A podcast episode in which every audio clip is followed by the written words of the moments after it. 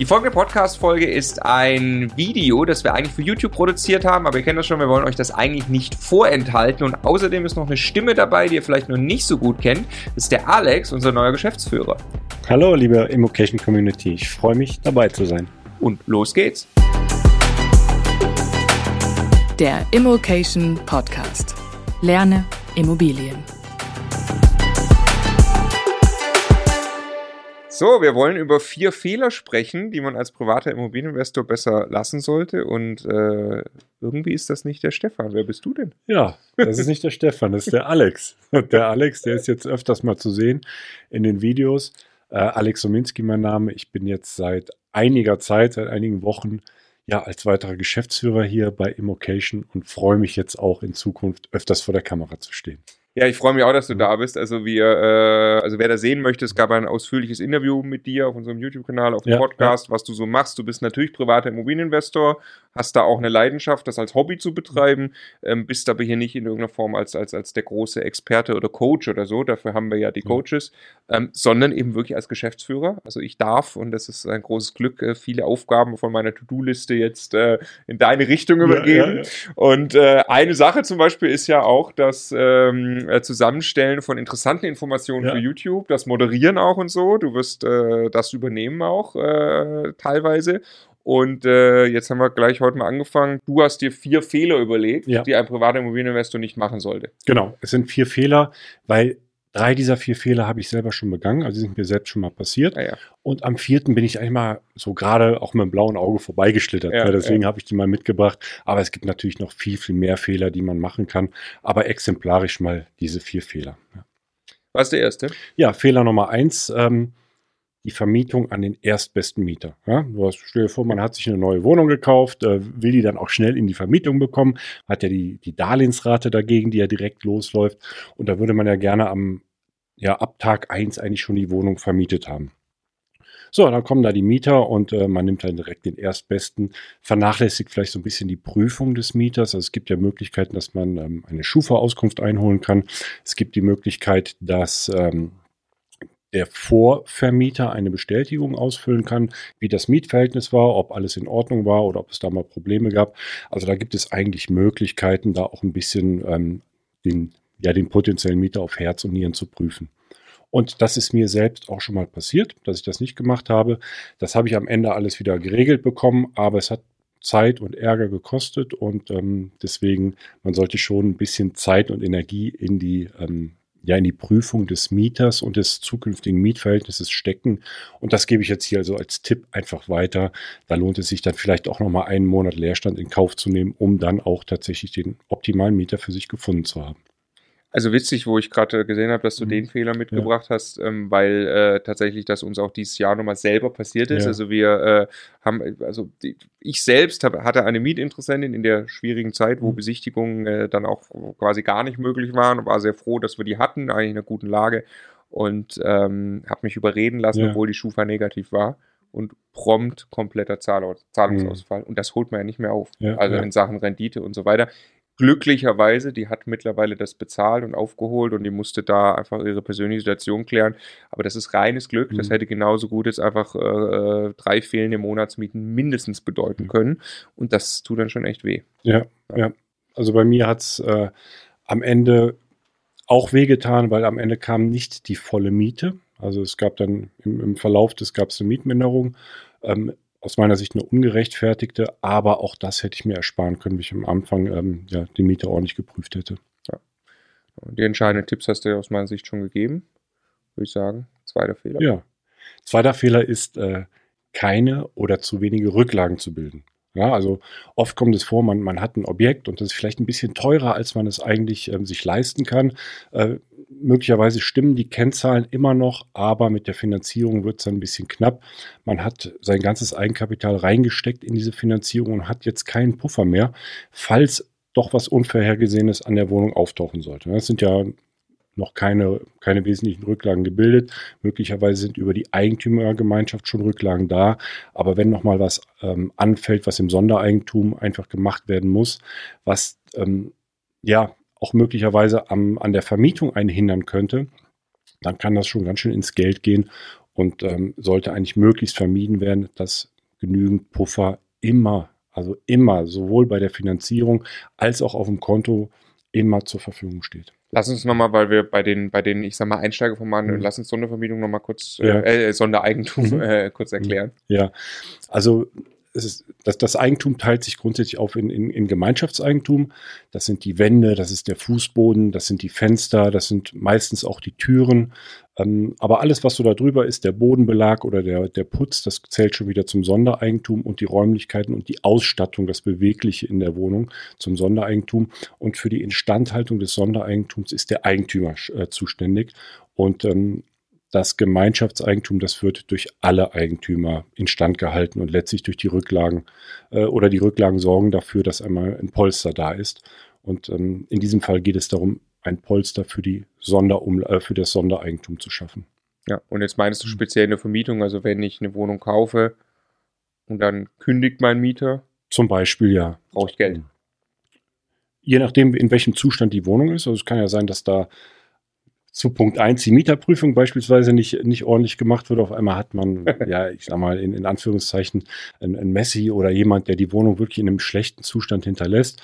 Äh, dann muss, muss man reingehen, die Wohnung renovieren oder wieder auf einen vermietfähigen Zustand bringen. Das kostet einfach Geld. Und wenn das Geld in dem Moment nicht da ist, verzögert sich vielleicht die Weitervermietung wieder um einen Monat oder um zwei Monate. Und das ist natürlich ähm, ja sehr nachteilig für dich als Vermieter. Ja, ja. Das darf ich dir, dir einen Tipp geben. Äh, an der Stelle in einem Video ungefähr würden wir jetzt nochmal empfehlen, den YouTube-Kanal von Immocation mhm, zu mhm. abonnieren. Ja. Das wäre dann die Kamera, wenn du einmal die ja. Empfehlung aussprechen möchtest. ja, liebe Community, wenn euch das Video gefällt, dann abonniert doch den Immocation-Kanal und vergesst auch nicht die Glocke zu drücken, denn dann werdet ihr informiert, wenn immer ein neues Video hochgeladen wird. Wie ein alter Profi. Ja, ja. Äh, was die Glocke, warum sagen wir das immer? Ähm, ja, die Glocke ist, dass man nochmal zusätzlich informiert wird, wenn ein neues Video hochgeladen wird. Also ich, ich wusste das auch bis, keine Ahnung, ja. vor einem Jahr nicht oder so. Das ist tatsächlich, dass man, dass man eine Notification kriegt für ein neues ja. Immocation. Was gibt Schöneres, als ja, wenn es ein ne, neues Immocation-Video? Okay. So. Ähm, aber, aber die, diese ganzen Details, die kenne ich jetzt auch noch nicht. Die muss ich jetzt auch noch äh, auch lernen. Ja. Also die Glocke, ganz wichtig. So, ähm, Fehler Nummer drei. Äh, Fehler Nummer drei ist die Selbstüberschätzung bei der Besichtigung es ist ja so, ähm, man, schaut sich ja nicht nur eine Wohnung oder ein Objekt an, sondern in der Regel, wenn man, wenn man auf, auf, auf der Suche nach einem passenden Objekt ist, schaut man sich mehrere Wohnungen an. Und da ist es durchaus mal äh, legitim, auch ohne Gutachter die ganzen Wohnungen anzuschauen. Aber wenn es dann tatsächlich irgendwann in konkreter wird und man ist sich an der einen oder anderen Stelle vielleicht unsicher, ist das da möglicherweise ein Schaden? Könnte das sein, ein, ein Riss in der Wand oder eine feuchte Stelle, die vielleicht mehr sein könnte als ein, ein Lüftungsverhalten des oder ein schlechtes Lüftungsverhalten des, des, des Vormieters oder Voreigentümers. Also wenn man sich da nicht sicher ist oder nicht genau weiß, hat das hier alles irgendwie seine Richtigkeit? Gibt es eine Baugenehmigung beispielsweise auch dafür? Wenn es im, im Dachausbau möglicherweise ist, dann rate ich da immer einen Experten mit hinzuziehen. Ähm, ich selber habe das auch schon mal durchlebt in, ähm, in einer Wohnung, wo ich wo eigentlich alles in Ordnung schien und ich keinen ähm, Gutachterexperten mit zugezogen hatte, weil ich einfach gar keinen Anlass dazu gesehen hatte.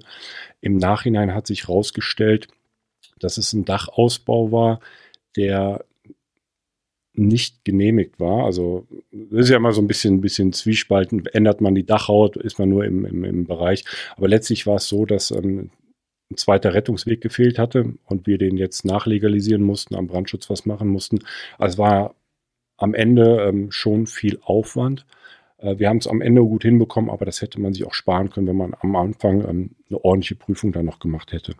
Ja. Und ähm, da sage ich so aus eigener Erfahrung, man spart natürlich Kosten, wenn man in die Wohnung reingeht und dann auch zusagt, aber wenn man irgendwie im Zweifel ist oder sieht, da ist jetzt irgendwas, was ich selbst nicht einschätzen kann, ähm, man sollte sich nicht anmaßen, da selbst die Expertise zu haben, das beurteilen zu können. Ja, und wenn man sich unsicher ist, ich meine, man hat ja auch Zeit zwischen ja. der Zusage und dem Notar eigentlich. Ja. Aber selbst das, ne, das Geld möchte man ja auch, muss man, also der, der Gutachter kostet Geld. Ne? Ja, ja, ja, ja. Und ähm, man weiß ja auch nicht, kauft man das Objekt, kauft man es nicht. Den Gutachter hat man so oder so bezahlt. Und äh, da ist man oft auch äh, ich, oft sagt man, dass das Geld möchte ich sparen, aber das ist dann an der falschen Stelle gespart. Ja, ja. Also sehe ich auch so. Also es gibt natürlich äh, Profis und man kann, kann Wohnungen blind kaufen. Wir kaufen auch mhm. Wohnungen blind, ja. aber das äh, sollte man als Einsteiger, glaube ich, auf gar keinen Fall tun. Ja. Man muss sich bewusst sein, man kauft da ein, ein technisch äh, komplexes Wirtschaftsgut, äh, wo natürlich auch irgendetwas kaputt sein kann. Ja. Und, und, wenn man sich unsicher ist, was, was ich gerade noch meinte, ähm, ich kann ja verbindlich bleiben. Ich kann ja dem Verkäufer sagen, ich kaufe das, Punkt. Auf dem Weg zum Notar gehe ich dann irgendwann noch äh, durch, fange an rumzutelefonieren, sage, was ist eigentlich mit dem Wasserschaden, spreche mit der Hausverwaltung, hole vielleicht noch einen Gutachter, wenn ich mir dann unsicher bin, ähm, habe aber im Prinzip den Deal mir eigentlich schon mal ja. gesichert, ne, weil das ist ja oft der Konflikt, der auch entsteht.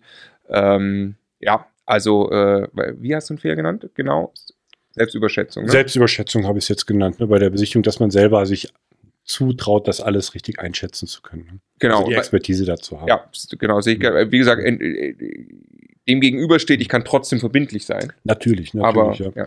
Und natürlich kann man auch ähm, selbst viele Sachen erkennen, aber es geht dann wirklich um Kleinigkeiten, die dann irgendwo versteckt sind, die man so nicht direkt sieht. Ja, ja. Fehler Nummer vier. Fehler Nummer vier ist, wie kann es anders sein, das Zinsänderungsrisiko. Und das ist insbesondere wichtig, da die Zinsen sich ändern können. Ja, wir haben alle keine Glaskugel. Im Moment sieht es ja nicht so aus, als ob irgendwie in den nächsten Jahren ähm, sich am Zinsniveau etwas ändert. Aber wir sind keine Hellseher, wir wissen es einfach nicht und das kann durchaus auch schlagartig passieren. Und wenn wir jetzt auf meinetwegen, sag ich mal, zehn Jahre festgeschrieben haben, die Zinsbindung festgeschrieben haben, das Darlehen sozusagen in zehn Jahren ausläuft, müssen wir darauf vorbereitet sein, in zehn Jahren eine Anschlussfinanzierung tätigen zu können. Und in zehn Jahren kann das Zinsniveau auf einem ganz anderen Niveau sein. Ja, das kann niedriger sein, dann ist das gut für uns, weil dann unsere ähm, Anschlussfinanzierung günstiger wird. Es kann aber auch höher sein und es kann auch bedeutend höher sein. Wir wissen es nicht. Ja? Und darauf muss man einfach vorbereitet sein und das kann durchaus, wer dazu eng kalkuliert, das kann durchaus Immobilien oder Immobilieneigentümer zum Verkauf zwingen. Wie kann man sich absichern? Also es gibt die Möglichkeiten, vorzeitig zu tilgen, also Sondertilgungen in Anspruch zu nehmen oder einfach seine Raten auch regelmäßig auch zu bezahlen, dass, dass man da vom, ähm, vom, vom Beleihungsgrad oder von der, von der Rückzahlungsquote runterkommt. Dann ist einfach nicht mehr so viel ähm, ähm, Darlehensmasse da, die einfach ähm, die getilgt werden muss oder auf die der Zins berechnet wird. Also wenn jetzt, ich sag mal, unser Beispiel, die Wohnung mit 100.000 Euro ist mit äh, 100% finanziert, also mit 100.000 Euro. Und in zehn Jahren ist das Ganze auf, ich sag mal, 70.000 Euro schon runtergetilgt. Dann werden ja auch nur noch diese 70.000 Anschluss finanziert. Und selbst wenn der Zins dann höher ist, kann man das noch stemmen. Aber wenn der Zins halt doch bedeutend höher ist, sollte man auch parallel sich, also wäre jetzt so mein, mein Ratschlag, parallel schon was anspannen, dass man vielleicht nochmal eine dicke Sondertilgung dann machen kann, dass man nicht den ganzen Betrag dann auch Anschluss finanzieren muss. Ja, also kann man nur unterstreichen. Fällt dir zufällig ein Tool ein, mit dem man das Zinsänderungsrisiko schon mal ausrechnen kann? Ja, und da hatten wir jetzt eben gesagt, das ist genau die Kamera. also wir haben, wir haben bei Immocation ein Kalkulationstool da lassen sich verschiedenste Szenarien ähm, durchrechnen und genau auch das Zinsänderungsrisiko. Und das, das gibt einen sehr guten Überblick, ähm, wie meine Situation zum Ablauf der Zinsbindungsfrist eigentlich ausschaut. Neben, neben anderen Möglichkeiten auch. Aber ja. Und dieses Tool googelst du einfach oder googelt ihr einfach äh, Immocation Kalkulationstool, dann findet ihr das.